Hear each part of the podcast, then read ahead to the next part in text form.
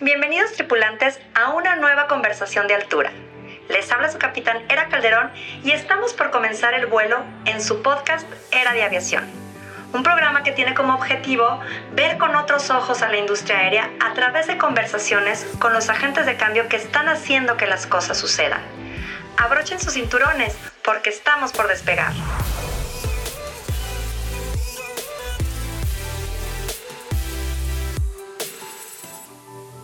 Hola a todos, les habla su capitanera Calderón y les doy la más cordial bienvenida a un nuevo episodio de Era de Aviación. El día de hoy tenemos un gran invitado, Fabricio Cojuc. Fabricio cuenta con una carrera de 34 años en la industria de la aviación comercial mexicana, durante la cual ocupó múltiples cargos ejecutivos, incluyendo el de CEO.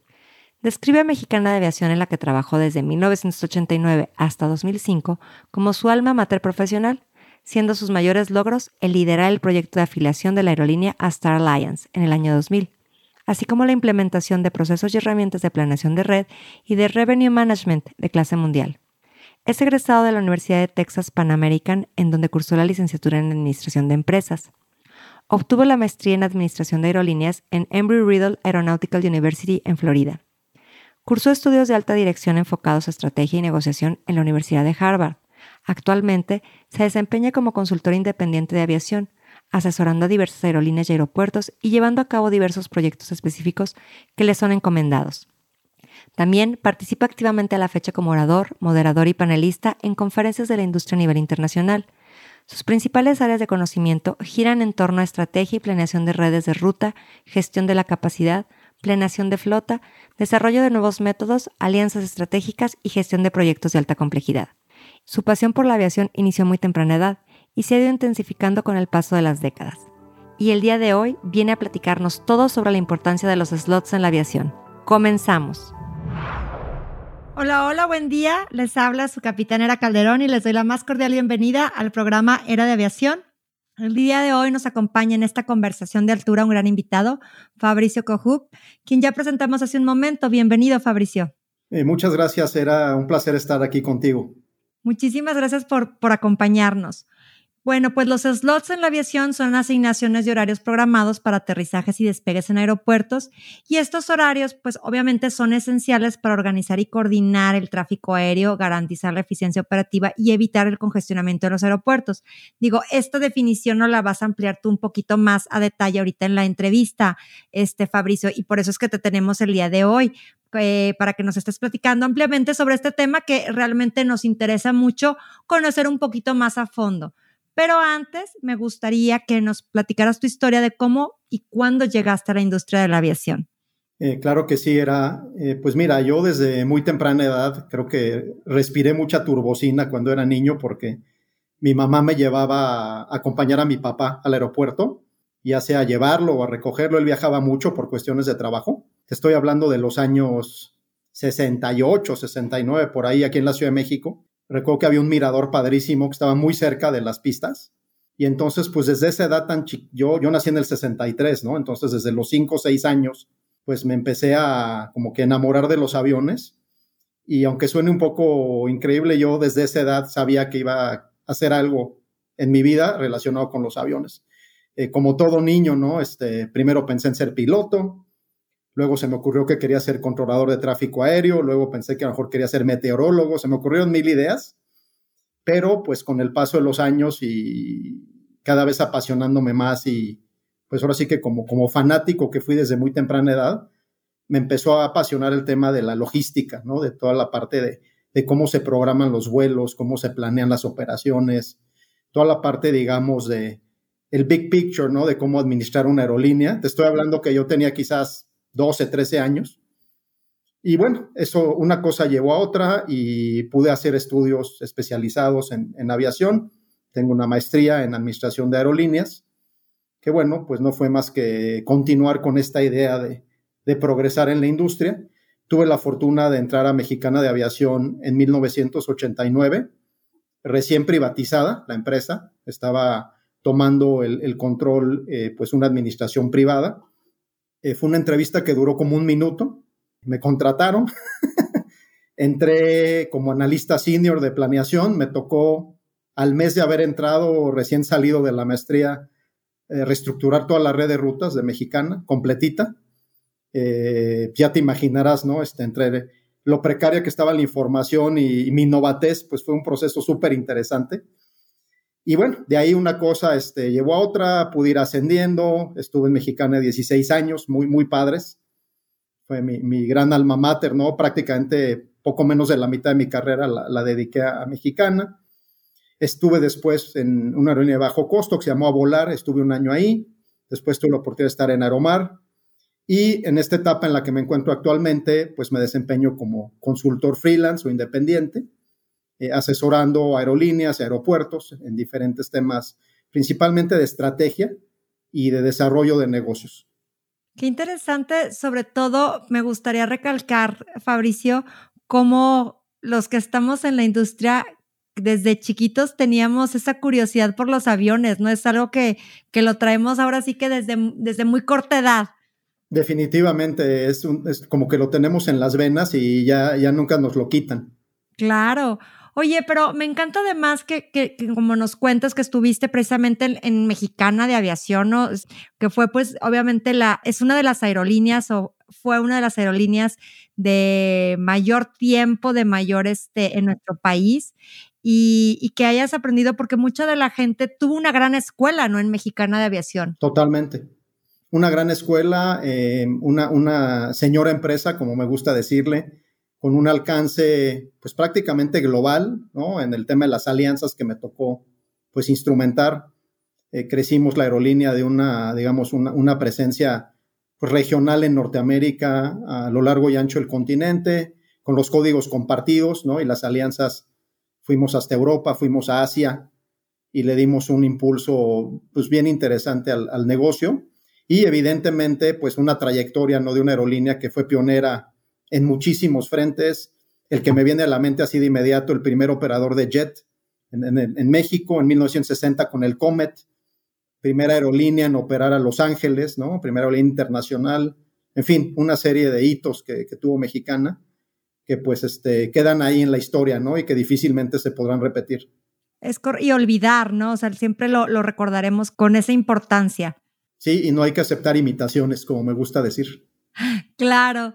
Oye, eh, de verdad me, parece súper interesante toda tu trayectoria. Finalmente ha sido bastante interesante de pasar de, de, un, o sea, tú te fuiste a hacer una maestría, regresas, entras a Mexicana, luego vas a volar. Digo, hemos tenido alrededor de 30 aerolíneas que han desaparecido en nuestro país en lo que van de estos últimos 30 años, tal vez. Y estuviste también en Aeromar, ¿no? Otra aerolínea que pues finalmente acaba también de, entrar en quiebra, de desaparecer, lamentablemente, pero finalmente el aprendizaje que obtuviste en ellas pues es muy grande, ¿no? Por supuesto, era, y si, si, revisas un poco la historia de la aviación a nivel mundial, las grandes escuelas, ¿no? Las grandes aerolíneas, Panam, TWA, Mexicana, eh, Sabena, ¿no? En Bélgica, o sea, empresas de abolengo de muchísimos años, pues todas ellas, por una razón u otra, se quedaron en el camino. Entonces, la parte, digamos, triste, la parte poquito gris, ¿no? De, mi carrera es que me tocó estar en tres aerolíneas que, tristemente ya no están. Eh, tuve, digamos, la, visión de, hacer movimientos profesionales, antes. Como, se gusta decir hoy día, de chapulinear antes. Este, tuve, digamos, también pues, la, la, fortuna de siempre yo moverme cuando yo pensé que era importante moverme. No esperé a que llegara alguien a darme las gracias, sino que yo siempre tomé mis decisiones, este, a veces hasta de aventarme un poquito al vacío, pero no me arrepiento porque, como bien dices, es un cúmulo de, de aprendizajes, de experiencias. Me tocó desde la guerra del Golfo, la crisis de Wall Street, ¿no? El SARS, el COVID, este, sin, sin dejar este, de mencionar el 9-11, o sea, lo que gustes y mandes, este, me ha tocado pues estar así en el, en el cuarto de crisis, en el cuarto de guerra, y son cosas que te llevas y que además, déjame decirte, la historia muchas veces se repite y cosas que estamos viviendo, que hemos vivido recientemente, como el COVID, por ejemplo, administrar una caída de 80% de los bookings en 24 a 48 horas, pues es algo que viví en el 9-11. O sea, nada realmente te prepara para eso, pero ya tienes un poquito la cancha, ya tienes la, la sensibilidad de por dónde mover este, un poco los hilos, ¿no? Entonces, ese es un aprendizaje que mucha gente, debo decir, no tiene y que a veces les cuesta pues este, más esfuerzo o, más, este, más costo eh, implementar ciertas cosas porque no traen eso en su bagaje, ¿no? No, pero finalmente todo eso construye la experiencia que tienes hoy, ¿no? O sea, ese cúmulo de, de conocimientos, como dices, de experiencias, de hasta saber cómo reaccionar, ¿no? Finalmente, eh, digo, nadie nos preparó tampoco para un COVID y aquí estamos, ¿no? Entonces yo creo que es una, una industria muy resiliente que está adaptada o que está, que tiene la visión de, de, saber que tiene que adaptarse a los cambios, ¿no? Por lo que has comentado, todos estos hechos históricos que han transformado inclusive la forma en que se viaja, ¿no? Lo vivimos en el 9-11, lo vivimos ahora en el COVID, o sea, lo hemos vivido en varias situaciones en que hemos tenido que transformar la manera en la que, la forma en la que conocíamos cómo viajar, ¿no? Sí, es un cambio, yo te diría casi, casi de 180 grados. Eh, no sé si recuerdes, pero anteriormente podías ir hasta la puerta del avión, ¿no? Acompañar a tus parientes. Todo eso cambió pues radicalmente. Ahora, si no traes pase de abordar, pues, obviamente no te dejan pasar. Y ejemplos como ese, pues hay miles, ¿no? Este, todos los temas de seguridad, de revisión en los aeropuertos, la manera de abordar los aviones, pues todo cambió, eh, todo fue una transformación, pues ahora sí que brutal, yo diría.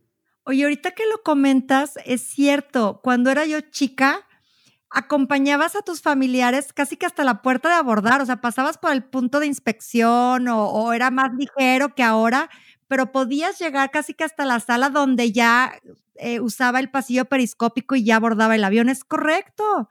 Sí, sí, así era. Y se extrañan esas épocas. Bueno, desde mi punto de vista de fanático de la industria, te puedo hablar de los miradores. Los miradores, yo de chavo, pues parte de lo que hacía, ¿no? Cuando tenía vacaciones y juntaba un dinerito, pues es que me iba a pasear por, ahora sí que por el mundo, buscando los mejores miradores. Eh, me, pasó de todo este, en, esas aventuras, pero, pero había, ¿no? Digamos, una gama de, de, miradores a los que podías ir y pasarte todo el día viendo aviones. Eso hoy día prácticamente ha desaparecido y es una gran pena, la verdad. Sí, los como spotters, ¿no? Los lugares para estar divisando estos eh, aterrizajes y despegues. Oye, pues qué extraordinaria historia, Fabricio. A mí me encanta siempre poder tener esta pequeña introducción de, con los invitados porque finalmente nos sensibiliza mucho de saber todo lo que ha tenido que vivir para poder llegar a este punto, ¿no? Y, y tu experiencia y tu conocimiento. Y me parece realmente interesante. Hemos visto cómo ha cambiado a lo largo del tiempo la industria de la aviación se ha tenido que adaptar a muchas situaciones y algo que quisiera recalcar y me parece importante es que siempre ha logrado salir adelante, ¿no? O sea, a pesar de las vicisitudes, a, pesar de los, momentos tan difíciles como lo fue, por ejemplo, el 9-11, que fue un tema pues, realmente complicado, cambió regulación, cambió este, muchísimos aspectos que a lo mejor nuestros tripulantes eh, a lo mejor inclusive nacieron después de este evento, ¿no? Pero fue un parteaguas importante para la industria de la aviación y pues ahora como lo vivimos también, que fue un momento más bien eh, un tema muy financiero, ¿no? la situación de parar los aviones, de mantener los aviones también este, sin volar, o sea, se vivió igual, pero como que el, punto que afectó fue diferente, ¿no? Sí, cada, cada crisis tuvo, digamos, su, impacto. Evidentemente el 9-11 cambió la forma de, pues de, transitar por los aeropuertos, ¿no? De la experiencia del, pasajero. Pero si ves, por ejemplo, lo que pasó en 2008, ¿no? Con el precio del petróleo disparándose más allá de 120 dólares el barril, cómo empezó eso a, pues, a, hacer obsoletos los aviones de, pues, de vieja tecnología, los 747, ¿no? Todos esos aviones que los que amamos la aviación, pues los extrañamos muchísimo. De hecho, tengo uno aquí atrás, este, de mí, eh, son cosas que se fueron pues por crisis, ¿no? Este, el COVID, bueno, evidentemente lo acabó de rematar, pero sí, cada crisis trajo consigo, digamos, una, una capa de complejidad o capas de complejidad adicionales que además le agregan costo, porque esas complejidades, como bien dices, es una industria muy resiliente, pero lo es todavía de manera más sobresaliente cuando consideras que todo eso genera más costo. Y lo otro que te quisiera mencionar es que independientemente de que, por lo menos en mi caso, he vivido pues casi 35 años de, carrera, todos los días pasan cosas nuevas. Eh, nunca puedes ponerte en tu zona de confort y decir, ya sé todo, ya vi todo. Evidentemente, este, he estado expuesto a muchas situaciones, muchas, eh, digamos, problemáticas y complejidades, unas más sui generis que otras, pero todos los días te tienes que levantar y estar listo para enfrentar todo tipo de situaciones. Y eso es lo que hace de esta industria algo para mí interesantísimo. Claro, no, hombre, como te digo, se nota cuando lo platicamos, ¿no? Se nota el que es apasionado de la aviación. Oye, Fabricio, pues bueno, podríamos seguirnos platicando de, la historia de la aviación horas, pero quisiera que pudiéramos entrar un poquito al tema que, que, nos ocupa hoy, que es precisamente, que es un tema que a mí me parece aparte súper interesante, que es qué son los slots en la aviación, porque es un tema de suma importancia en la operación también, digo, obviamente para la aerolínea, pero también de un aeropuerto, el manejo de los slots. Entonces, me encantaría que nos pudieras explicar un poquito qué son los slots para que nuestros tripulantes lo conozcan y puedan entonces cuando vean las noticias entender un poco más sobre este tema. Claro que sí, era con mucho gusto y tienes toda la razón, es un tema totalmente relevante. Qué mejor ejemplo que lo que estamos viendo en, el aeropuerto de la Ciudad de México.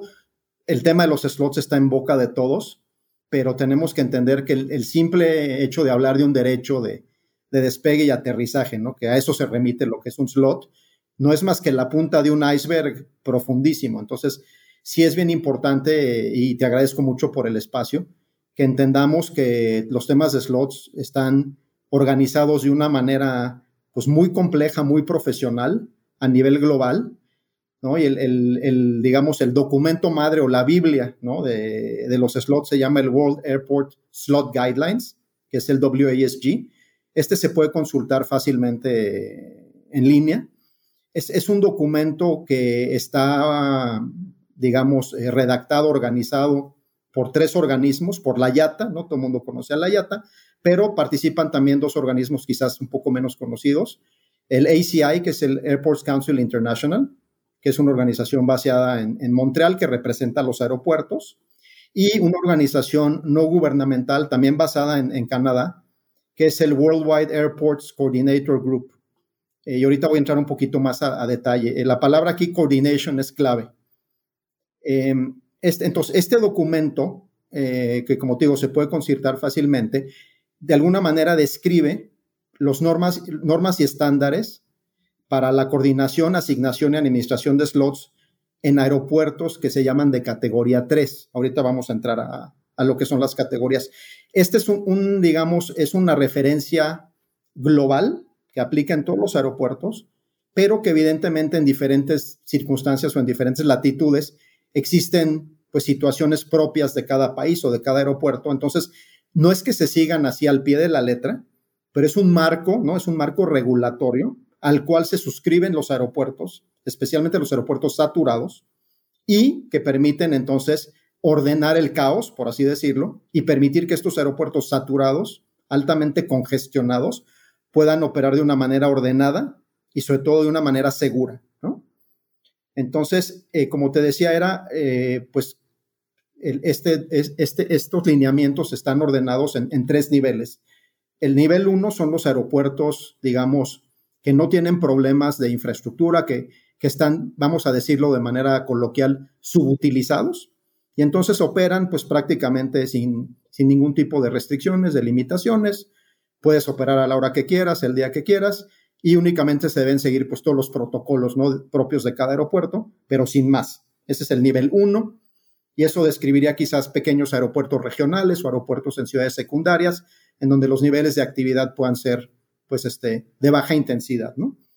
El nivel 2 es un nivel, digamos, intermedio que corresponde a los aeropuertos que tienen un nivel de actividad que puede ser de moderado a alto, pero en los cuales, digamos, se dan condiciones de saturación solo en ciertas épocas del año, solo en ciertos horarios, ¿no? O solo en ciertos días.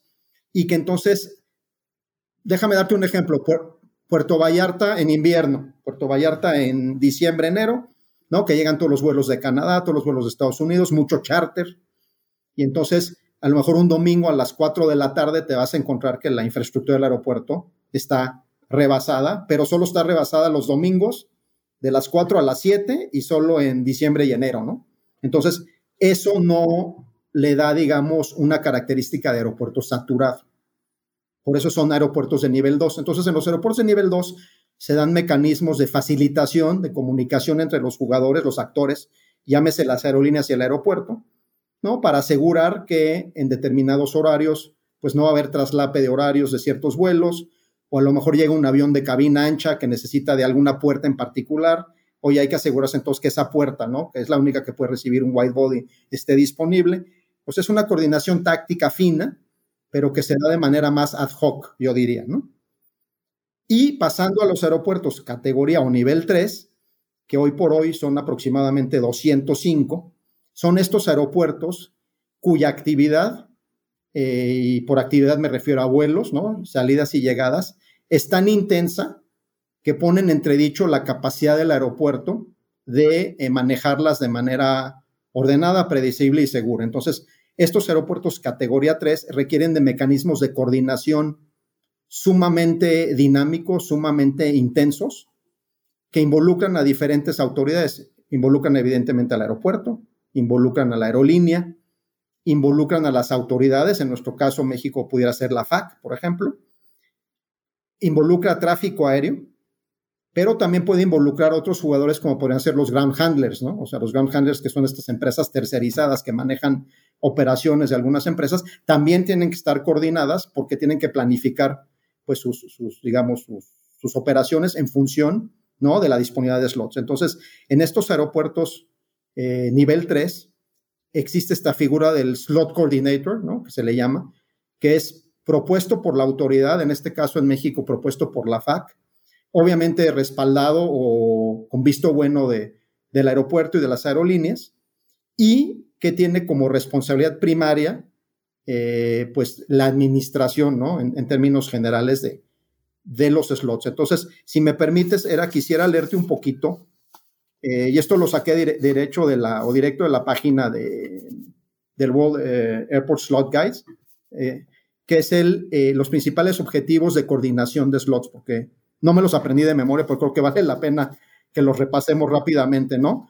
Eh, entonces, la coordinación de slot tiene como principales, digamos, fundamentos eh, facilitarle al consumidor la elección de vuelos y rutas, impulsar la conectividad, promover la competencia, permitir la planeación de itinerarios consistentes y confiables, asegurar la asignación de slots de manera justa, imparcial y transparente, maximizar la capacidad de los aeropuertos y promover su revisión periódica en función del comportamiento de la demanda.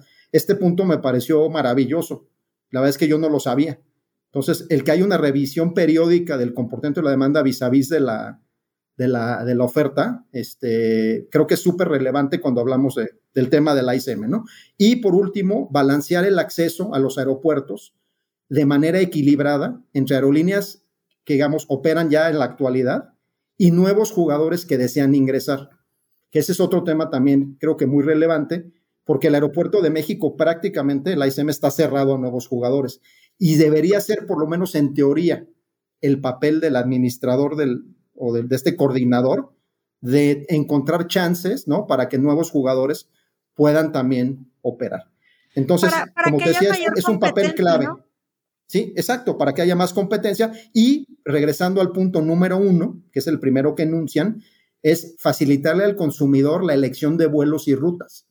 Entonces, en la medida que no pueden llegar nuevas aerolíneas, el consumidor de alguna manera pues se ve afectado. Está acotado y su abanico de, de opciones se limita, ¿no? Entonces, pues obviamente hay una afectación. Exacto, exacto. Entonces, este coordinador, digamos, es una figura que debe ser autónoma, tiene que ser totalmente, digamos, independiente en materia de su actuar, eh, su presupuesto, puede trabajar en conjunto con subcomités, ¿no? Este, comités de horarios, comités de slots, y la idea es que haya una gran, digamos, comunicación entre todos estos actores para poder ordenar y llevar una, eh, digamos, la implementación de los slots que maximice, ¿no? La capacidad instalada del aeropuerto. Oye, entonces haciendo un, breve resumen, este Fabricio, me parecen muy relevantes varios puntos, pero quisiera eh, volver a repetirles a nuestros tripulantes cuál es como el documento madre, por así decirlo, que regula o es la normatividad a nivel nacional e internacional, porque finalmente a nivel nacional tenemos que apegarnos a esta normatividad internacional. Sabemos que la aviación es, es un tema global y que para que precisamente preservar la seguridad tenemos que mantener como una uniformidad en la normatividad, ¿no? Entonces, ¿cómo se llama el documento nuevamente? Mira, el documento se llama World Airport Slot Guidelines es decir, WASG, Whisky Alfa Sierra Golfo. Eh, lo puedes googlear fácilmente. Está padrísimo el documento, la verdad tenía rato que no lo leía. Eh, digo, se mete un nivel de detalle muy, muy intenso. No, no es para todas las audiencias, pero cuando lo lees y lo tratas, digamos, de empatar con varias de las cosas que estamos viendo en el día con día, te encuentras pues unos desconectes este, bastante interesantes, digamos. No, y es que precisamente por eso quería como volver a mencionarlo, porque finalmente habrá gente que en estas ganas de aprender más, pues se eche, eh, ahora sí que el clavado lo descarga y pues aprender más, ¿no? Que eso es lo que realmente a nosotros nos interesa, ¿no? Ampliar nuestro conocimiento eh, para todos de esta industria. Y por eso me, me parecía muy relevante. Y fíjate que que yo creo que volviendo al tema de, estos niveles que hablabas de los aeropuertos, que es súper interesante, se supone, o bueno, en teoría existen aeropuertos en el país, o más bien así debe de ser, que estén alineados a estas regulaciones o normatividad, ¿no? Sobre el slot. Cuéntanos un poco de eso. Sí, eh, bueno, en, en, México, primero decirte que el único aeropuerto que obedece ¿no? a las condiciones o características de un nivel 3 es el AICM porque es un aeropuerto que fue declarado saturado, como sabes, en 2014, digo que ha tenido diferentes etapas de reducción de, operaciones, este, la de noviembre del 22, como sabemos, de 61 a 52, la que viene de 52 a 43, entonces es un aeropuerto altamente saturado. Yo pensaba, te soy sincero, que Cancún era un aeropuerto nivel 3, no lo es, es un aeropuerto nivel 2, creo que no está lejos de ser un aeropuerto nivel 3, y evidentemente, como te decía, estas, estas estos lineamientos, esta, normatividad, en lo general debe ser, pues por la práctica común, seguida por los aeropuertos, sea un nivel 1, un nivel 2 o un nivel 3, pero cada aeropuerto por su situación particular podrá tomar las medidas que considere necesarias sin que eso, digo, se considere una violación a, un, a una, digamos, a, a, a una normativa impuesta. Sería, digamos, una desviación a normas y procedimientos sugeridos y recomendados. Y déjame darte un ejemplo. Cuando tú hablas de, la planeación de slots en las aerolíneas, son procesos que empiezan seis meses antes de la temporada. Entonces, que las temporadas de yata son dos. La de verano, que empieza típicamente el, primer fin de semana, fin de marzo, principios de abril, y la de invierno, que es finales de octubre, principios de noviembre. Estas dos temporadas son las que rigen a, a, la industria en términos de la planeación de los slots por darte un ejemplo, la, temporada de verano de 2024 va a dar inicio el 31 de marzo de ese año. El 11 de septiembre de este año ya empezó todo el proceso orientado a aterrizar los slots del 31 de marzo de 2024. Y pudimos ver cómo el 31 de agosto, si no me falla la memoria, salió este decreto eh, del cual mucho se ha hablado, que implementaba una reducción de slots importante a finales de octubre, después fue revisado. Entonces, eso es una clara desviación de las normas y procedimientos que recomienda IATA y que recomienda el manual. Sin embargo, el aeropuerto y las autoridades que de alguna manera son los responsables del aeropuerto tienen esta facultad de emitir los decretos que a su juicio, estemos de acuerdo o no con ellos, sí tienen esa facultad de pues este, emitirlos y hacer los cambios que consideren necesarios. Yo creo que aquí cabe resaltar dos puntos que me parecen sumamente interesantes. Yo creo que vas a estar de acuerdo conmigo, Fabricio. Finalmente, toda esta normatividad, como bien lo señalas, lo dan, lo dan organismos que se dedican precisamente al estudio a nivel internacional, como es la IATA, ¿no? A estar haciendo revisiones para, para el transporte aéreo. Pero son estas normas recomendadas, estas mejores prácticas, finalmente, ¿no? Es ellos a su criterio a su experiencia, tomando en cuenta una aviación global, ¿sí? Tomando casos, conociendo situaciones, pues te recomienda lo que ellos consideran es lo más óptimo para la aplicación de ciertas situaciones, ¿no? Pero como bien dices, obviamente los estados, y yo creo que esa es la máxima de la, de la Organización de la Aviación Civil Internacional, es cada estado soberano, pues aplicará finalmente como dices, no violando, sino aplicando a sus necesidades este, nacionales, pues obviamente lo, más que se adecue de, esta normatividad, de estos lineamientos que se les hacen como sugerencia, como referencia y como mejor práctica, ¿no? Bien lo has dicho, digo, sabemos que en la aviación es de las industrias más normadas que existen en el mundo. Hay cosas de las que no te puedes desviar, por ejemplo, un checklist, ¿no? En una aproximación a una pista con un aterrizaje por instrumentos, bueno, lo tienes que seguir, pero de pe a pa.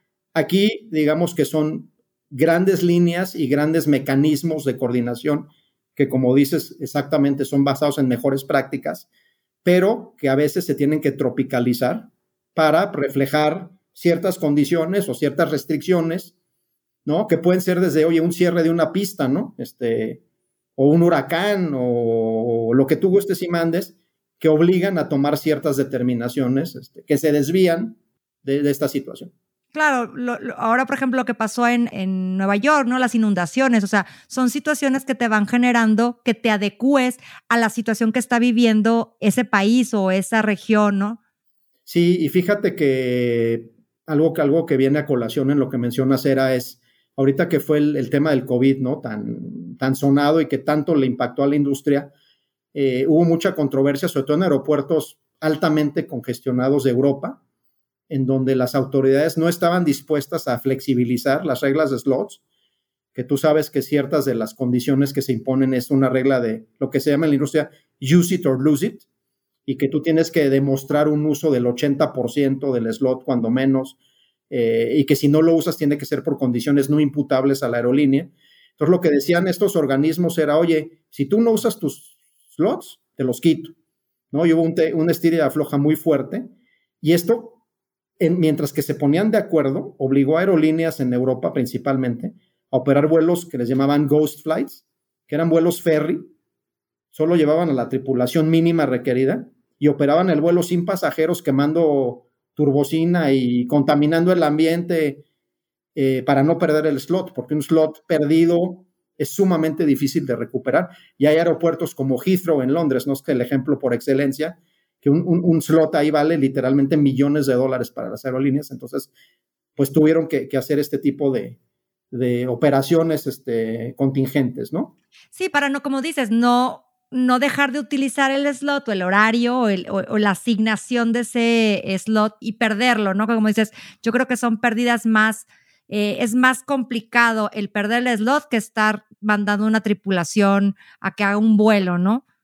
Correcto. Ahora, si te vas al pie de la letra del, World eh, Airport Slot Guides, eh, no tiene un lenguaje que te diga, oye, en caso de una situación así, se le podrá eximir a la aerolínea, ¿no? Entonces, son lineamientos que te digo, muy buenos a nivel general, a nivel industria, pero que deben tener pues ciertas excepciones o ciertos este, eh, asteriscos, ¿no? Y en caso de que pase esto, pues se permitirá hacer tal cosa. Y son cosas que evidentemente van alimentando a la propia normatividad, la van mejorando, la van perfeccionando, de tal suerte que se vuelve un documento vivo, no es un documento que está grabado en piedra, sino que se le van haciendo estas actualizaciones con base en los aprendizajes y sobre todo, como bien decías, en las mejores prácticas.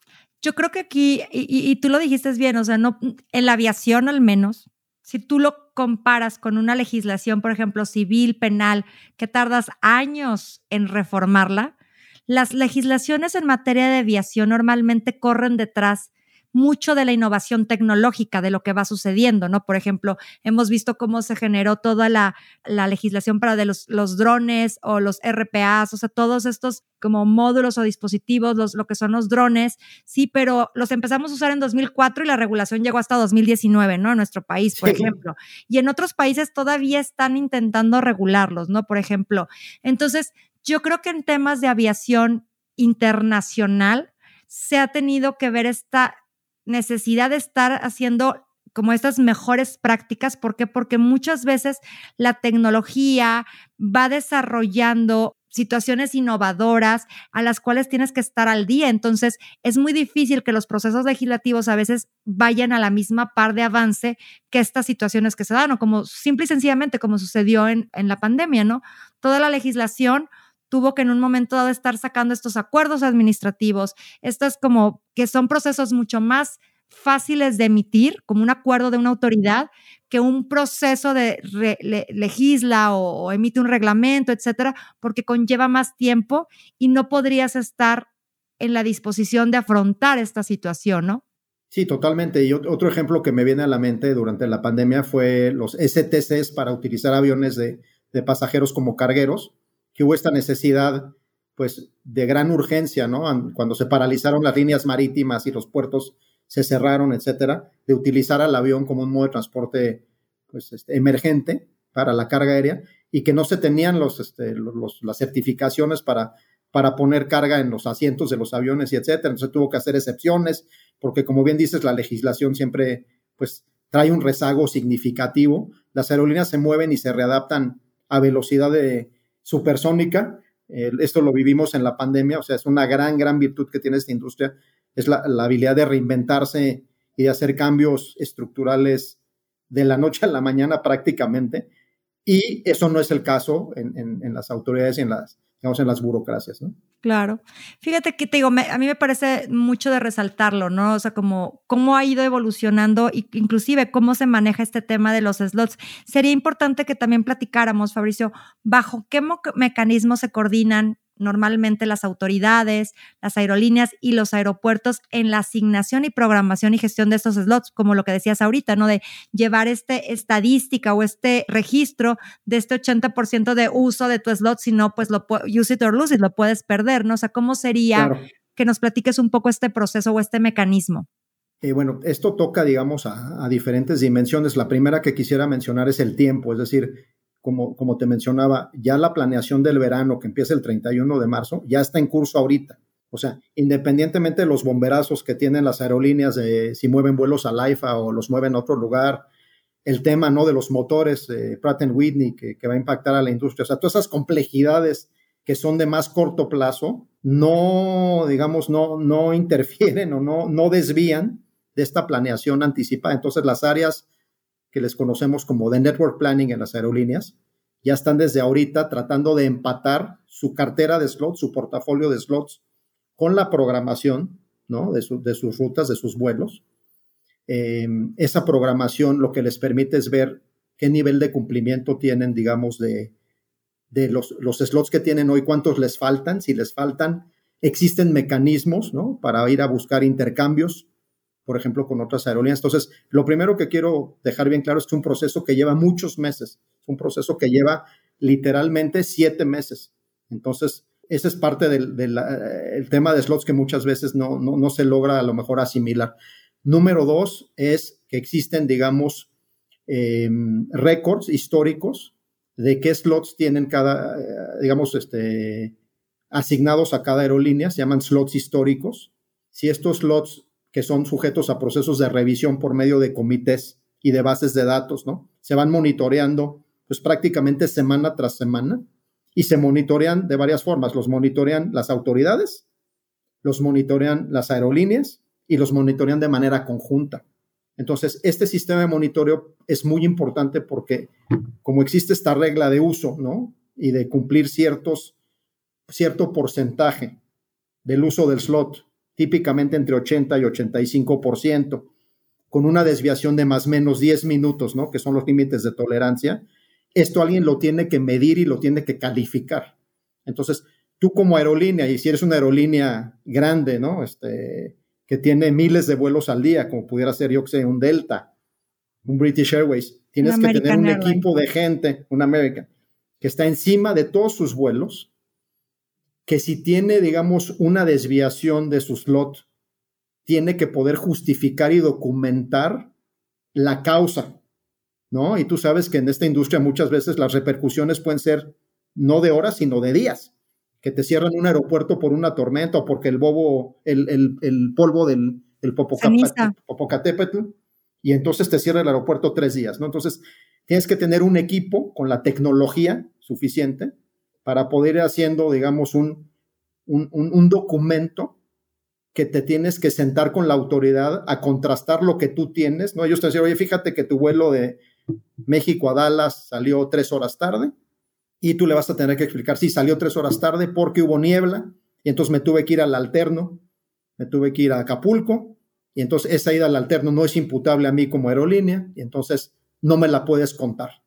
Entonces se hace una conciliación, ese proceso de conciliación es medular, porque si tú no haces una buena conciliación, tú siempre vas a perder.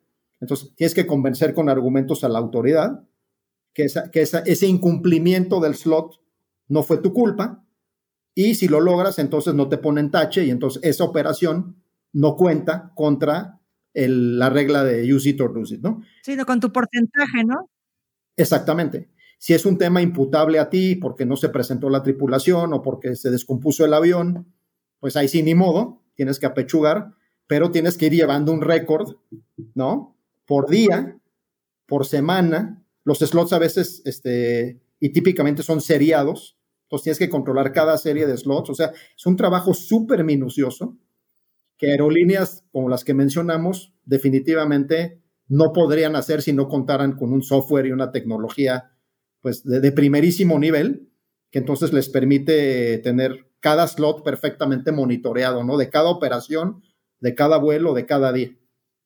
Fíjate, esta parte me parece súper interesante porque ya platicamos un poco sobre todo este proceso de planeación que, como bien dijiste, tarda más de seis, siete meses en hacerse. O sea, lo que se está haciendo ahorita no es lo que estamos volando ahorita, se está planeando lo que se va a volar en, en, verano del, del 2024. Entonces, hacer luego estos cambios tan abruptos genera muchas eh, como retrasos o genera como falta de certeza. Entonces, quería platicar contigo o analizar precisamente de esto que estamos platicando, de, todo este proceso. ¿Qué desafíos enfrentan las aerolíneas para eh, programar sus slots, especialmente precisamente en aeropuertos congestionados o de alta demanda. O sea, ¿cuáles serán los principales desafíos, ya que estamos platicando de temas meteorológicos, este, por ejemplo, que no se presente la tripulación, cuestiones que puedan ser imputables para aerolínea o que puedan ser cuestiones totalmente ajenos, como un huracán, cualquier cuestión de estas meteorológicas, que es un reto y que cómo le pueden hacer en un momento dado cuando también el aeropuerto está altamente congestionado, ¿no? O sea. No, es, es una gran pregunta y yo creo que estás tocando el corazón del, del tema porque cuando hablamos de una planeación siete meses adelante, ¿qué es lo que es? Es la realidad. Lo primero que tienes que hacer como aerolínea es tratar de predecir lo mejor posible cómo va a estar el entorno macroeconómico dentro de siete meses. O sea, ¿qué va a pasar con el tipo de cambio? ¿Qué va a pasar con eh, las tasas de interés? ¿Qué va a pasar con las, ¿no? El combustible. Una ruta que te funciona hoy no necesariamente te va a funcionar siete meses adelante. Digo, hay vacas sagradas que obviamente funcionan, pase lo que pase, pero otras no necesariamente. Entonces, lo primero como, y yo tuve, digamos, la, fortuna de, tener ese, ese rol durante muchos años, es tener la habilidad de visualizar el futuro hoy, cómo se va a ver dentro de siete meses. Tienes que tener también una alineación cruzada con diferentes áreas de la empresa Tienes que conocer evidentemente el plan de flota, el plan de mantenimiento, el plan de capacitación de las tripulaciones, los planes de vacaciones, los roles. O sea, todo eso era, se tiene que modelar con herramientas muy sofisticadas, en donde yo hoy podría estar tratando de predecir ese futuro a través de iteraciones, cambiándole variables y tratando entonces de tener una red de rutas lo más razonable posible para cumplir con mis objetivos estratégicos, mis presupuestos, mis compromisos con accionistas, acreedores, etcétera, etcétera, etcétera. Entonces, una vez que tienes ese diseño, lo más, digamos, fino y lo más a tu satisfacción posible, y cada uno de estos diseños debe tener escenarios contingentes, evidentemente, pero digamos, el, el, el capacity plan que le llamamos este base o el baseline, ¿no? Con el que trabajas, ahí le tienes que empezar a pegar los slots que tienes disponibles para que sea viable, ¿no? Oye, mira, yo tengo programados, eh, voy a inventar, eh, 5 mil vuelos, ¿no? En el mes de abril de 2024 y nada más tengo 4.500 slots.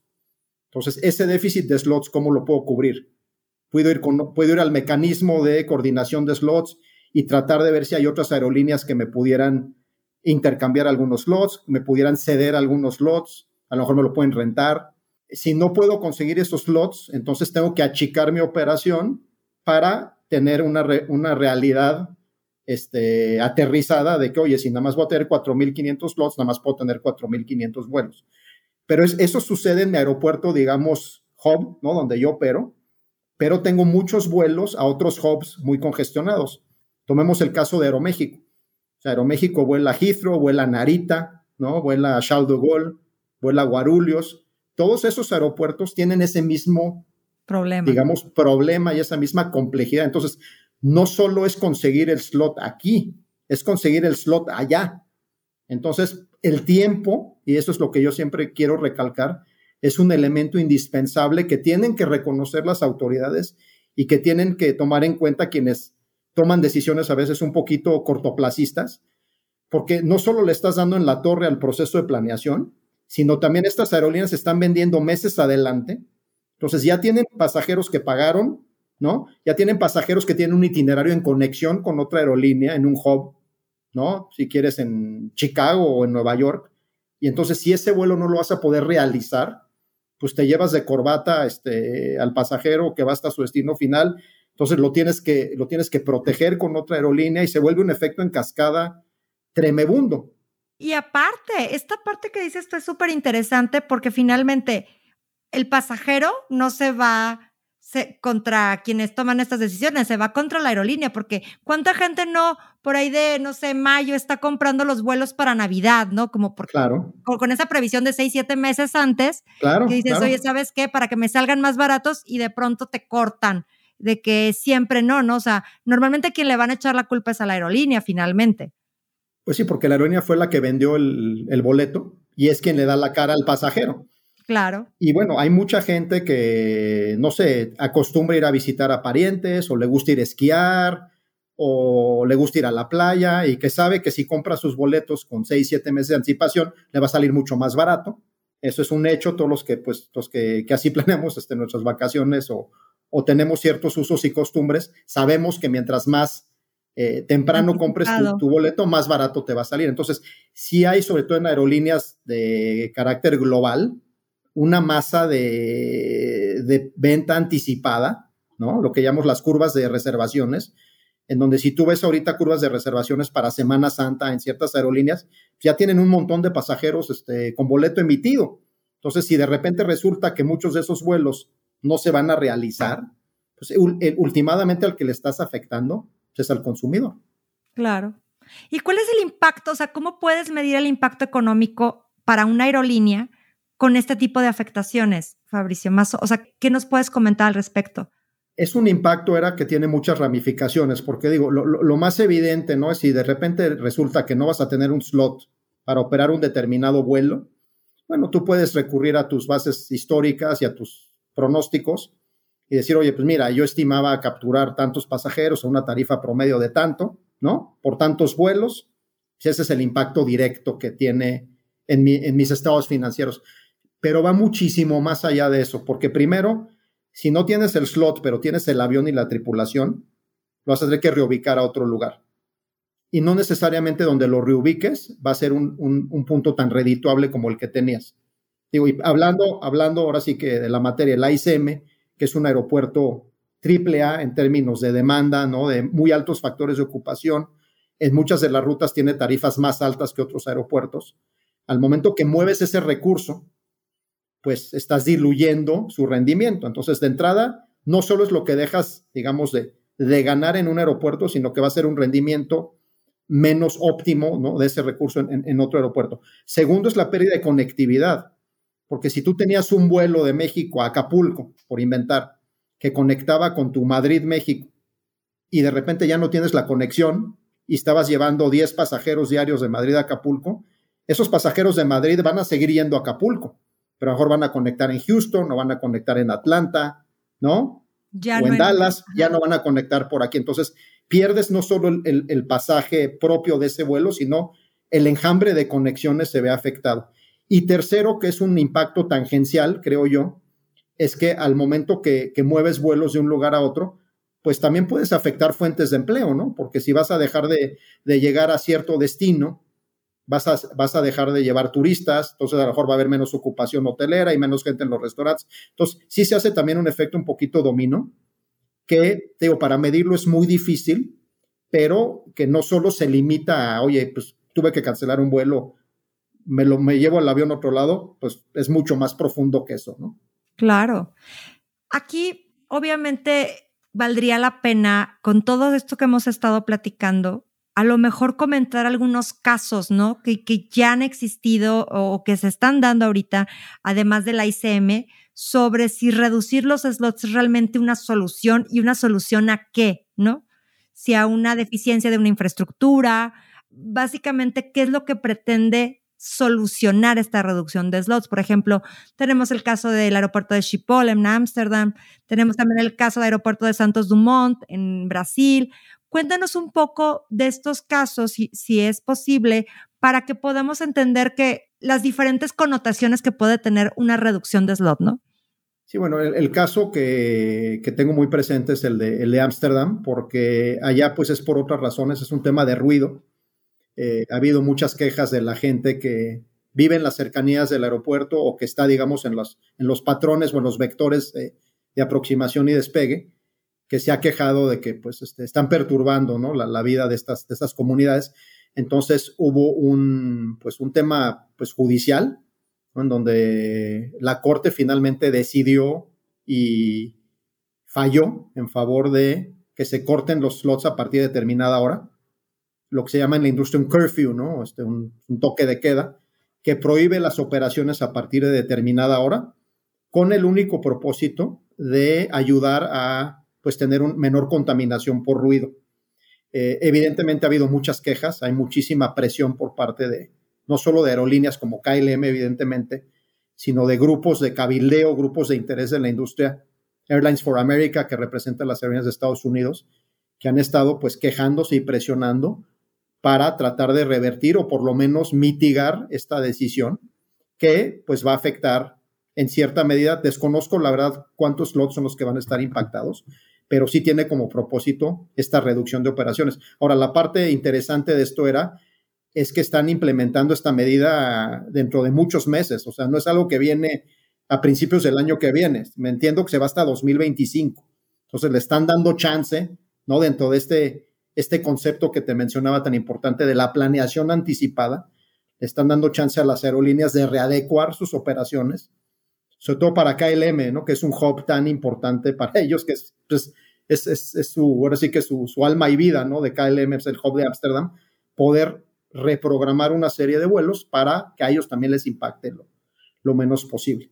Entonces, ese es un caso. Otro caso interesante es el que pasó en Japón con Narita y Haneda, como sabes, Narita cuando se abrió, pues tuvo como propósito ser el principal aeropuerto, digamos, de la zona de Tokio para vuelos de largo recorrido, de largo radio, ¿no? transpacíficos, vuelos a Europa, vuelos a Australia, etcétera, etcétera.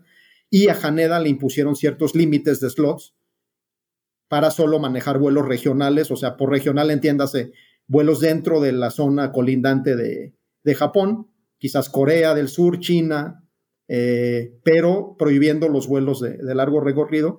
Y hace algunos años eh, revirtieron la decisión y volvieron a abrir Haneda para slots, este, para vuelos de largo recorrido, de tal suerte que hoy tienes aerolíneas como United, por ejemplo, o como Air France, que están volando a los dos aeropuertos, están volando tanto a, a Haneda como a Narita. Entonces, yo te diría que no son temas que están grabados en piedra, ¿no? Evidentemente el caso que, que nos atañe aquí en México pues tiene que ver más con una, infraestructura que está rebasada y no se trata ahorita de decir si está, digamos, bien o está mal que está rebasada, pero es un hecho que es una infraestructura que no está a la altura, ¿no? Del nivel de operaciones que debería tener.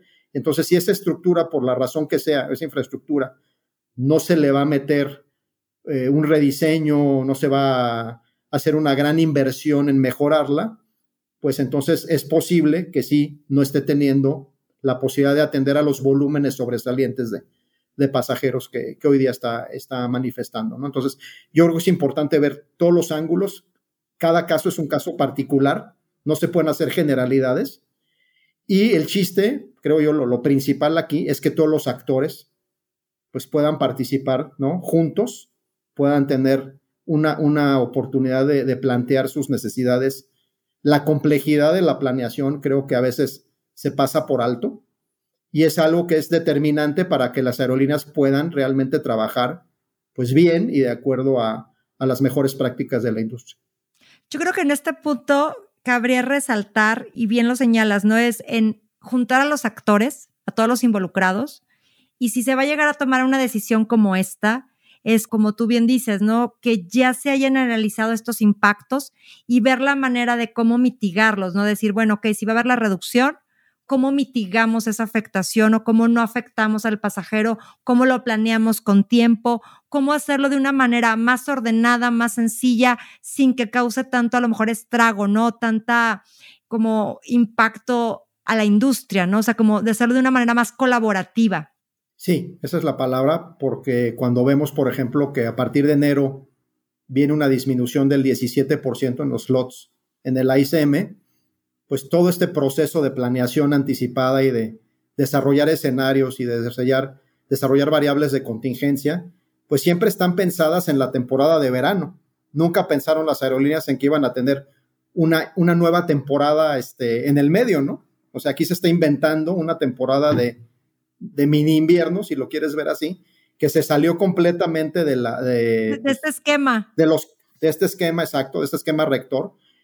Creo que los tres meses entre principios de enero y finales de marzo para el aeropuerto, desde mi personal punto de vista, eh, no hacen gran diferencia, pero a las aerolíneas les puede cambiar la vida completamente. Entonces, sé que la Yata, por ejemplo, estuvo, pues, este, tratando de, de vender esta idea de, oye, dar tres meses más.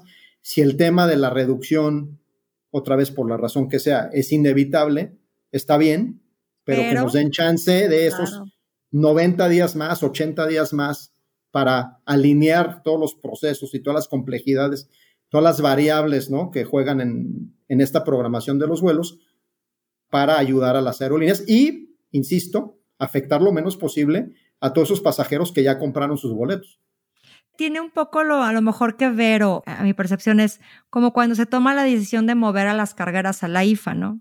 Que también dan un plazo muy corto y la industria no te dice, no lo hacemos, te dice, sí lo hacemos, pero danos más plazo para poder nuestros procesos realinearlos a esta nueva ubicación, ¿no? Entonces yo creo que es, es el tema de, de lo que decíamos, la industria es muy colaborativa, es adaptable, estamos acostumbrados a esta adaptabilidad, ¿no? De las circunstancias, pero siempre y cuando también te apoyen con estos tiempos apropiados para poder rediseñar o reestructurar algo que tú ya venías manejando con estos esquemas, pues que como decíamos, el horario de verano y el horario de invierno no es de ayer, o sea, tiene años y años operando bajo estos esquemas porque es como se pueden coordinar las aerolíneas finalmente.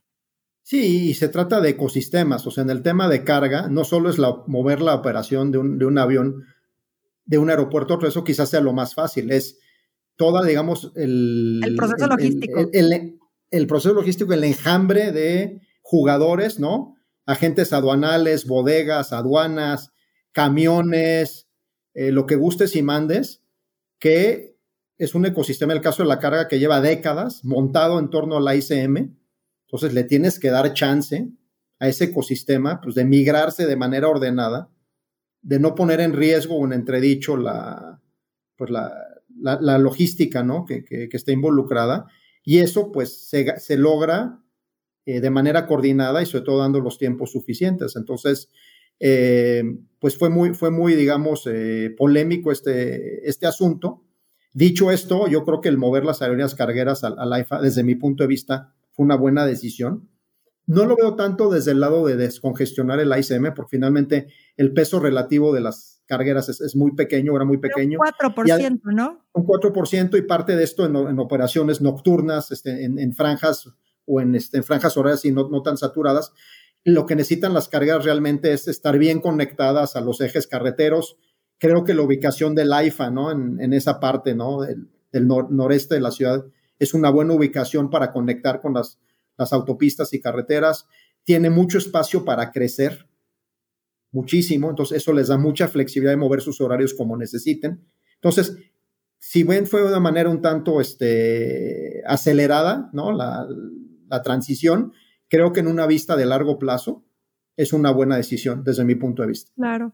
No, y finalmente, como lo decíamos ahorita, hay muchas ciudades que manejan dos aeropuertos, finalmente, ¿no? O sea, yo creo que no, no está mal tener esta visión de dos aeropuertos, solamente tener muy bien definido como qué operaciones va a tener uno y qué operaciones va a tener otro, ¿no? Como a lo mejor en un momento, o sea, qué tanta conectividad va a tener uno para con este vuelos internacionales y qué tanta conectividad tiene otro, ¿no? Y quisiera aquí como volver al tema, porque ya estamos punto de, aterrizar nuestro vuelo, que no quiero que se nos pase este tema que me parece muy, muy interesante, cómo manejan los cambios, y ahorita lo mencionabas, o sea, cómo poder en un momento rentar un slot o que te ceda un slot otra aerolínea, cómo pueden haber estos cambios o redistribuciones o asignaciones de slots en casos no nada más de emergencia como fue por ejemplo el COVID o la pandemia o interrupciones operativas, sino ya como en un periodo un poco más a largo plazo, ¿no? O una venta, una sesión de, de estos slots. El calendario de slots, digamos, que, que está actualmente en vigor, ¿no? Que corre del, de principios de septiembre a finales de marzo, tiene a la mitad del camino un, un mecanismo que se llama Slot Conference es un evento en el que van los coordinadores de slots de los aeropuertos, de las aerolíneas, en donde con anticipación plantean cuáles son sus necesidades en estos aeropuertos saturados. Y es un poquito ir como una subasta, ¿no? Es decir, pues yo traigo tantos slots que puedo intercambiar. hay un mecanismo de facilitación para que todos los actores puedan tener reuniones entre sí y puedan intercambiarse slots de tal suerte que a lo mejor un slot que no me sirve a mí, pero que sí te sirve a ti, tú lo puedas tomar de manera temporal a préstamo. O en ciertos aeropuertos, por ejemplo en Heathrow, son las aerolíneas que tienen slots, los pueden de hecho vender y los pueden monetizar. Eso no necesariamente aplica a todos los aeropuertos, en algunos casos sí. Entonces, hay una coordinación global que se lleva a cabo dos veces por año, que justamente tiene como objetivo buscar la manera de que cada aerolínea que está operando en un aeropuerto nivel 3 pueda lograr conseguir el mayor número de slots que necesita, haciendo uso de slots que a lo mejor a otros operadores no les convienen o no los van a utilizar, etc. Esto dicho de manera muy sucinta. También existe una coordinación a nivel local. A nivel local, a través de los mecanismos de, coordinación del aeropuerto, por ejemplo, de la ICM, se pueden dar instancias en donde dos aerolíneas platiquen entre sí y determinen que les conviene intercambiar ciertos slots.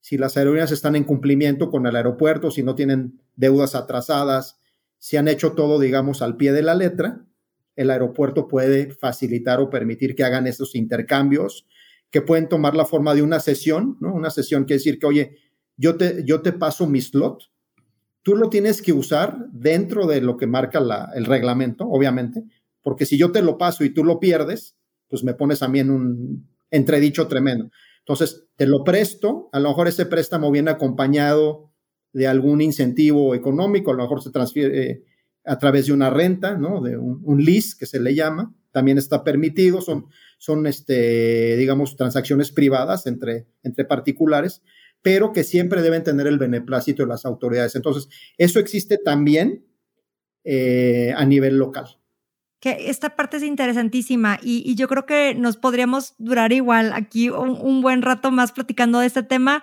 este Fabricio, pero bueno, esto nos deja como para que tengamos una segunda entrevista contigo y que podamos continuar platicando de este tema. Ya estamos aterrizando el vuelo y para ir cerrando, me encantaría que me comentaras en tu experiencia, amplia experiencia dentro del sector aéreo, ¿sí? En esta larga trayectoria que has tenido, también si alguna persona, alguno de los que nos está escuchando, se estuviera preguntando o, qué debería estarse preguntando si le interesara dedicarse como a hacer un tema de consultoría dentro del sector aéreo, ¿qué le recomendarías?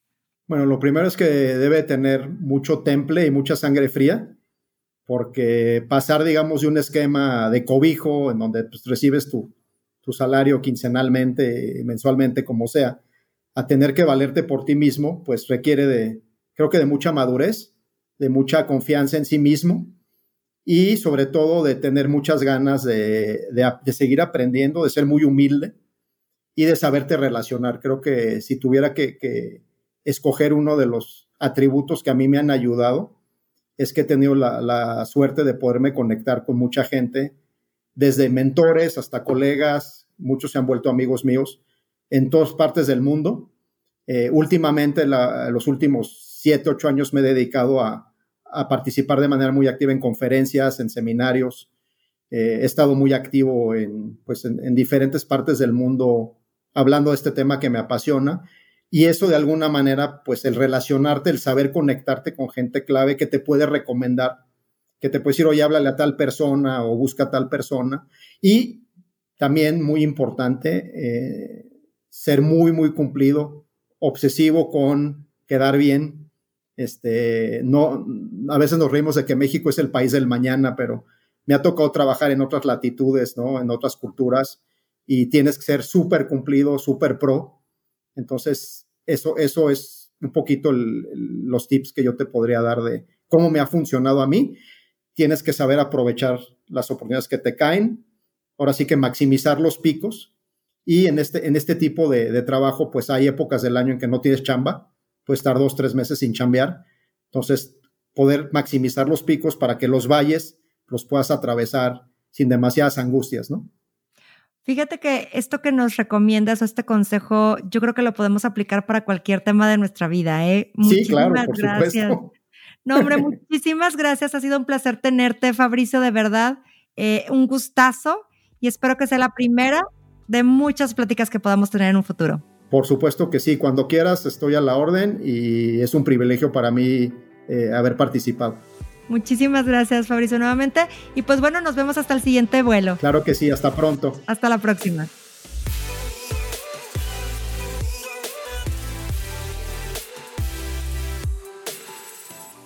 Queridos tripulantes, gracias por escuchar este episodio hasta el final. Recuerde que juntos vamos a generar cambios importantes dentro de la aviación. Nos escuchamos en el siguiente episodio y quiero recordarles que no olviden suscribirse al programa en cualquiera de las plataformas que me estén escuchando para que no se pierdan los siguientes episodios.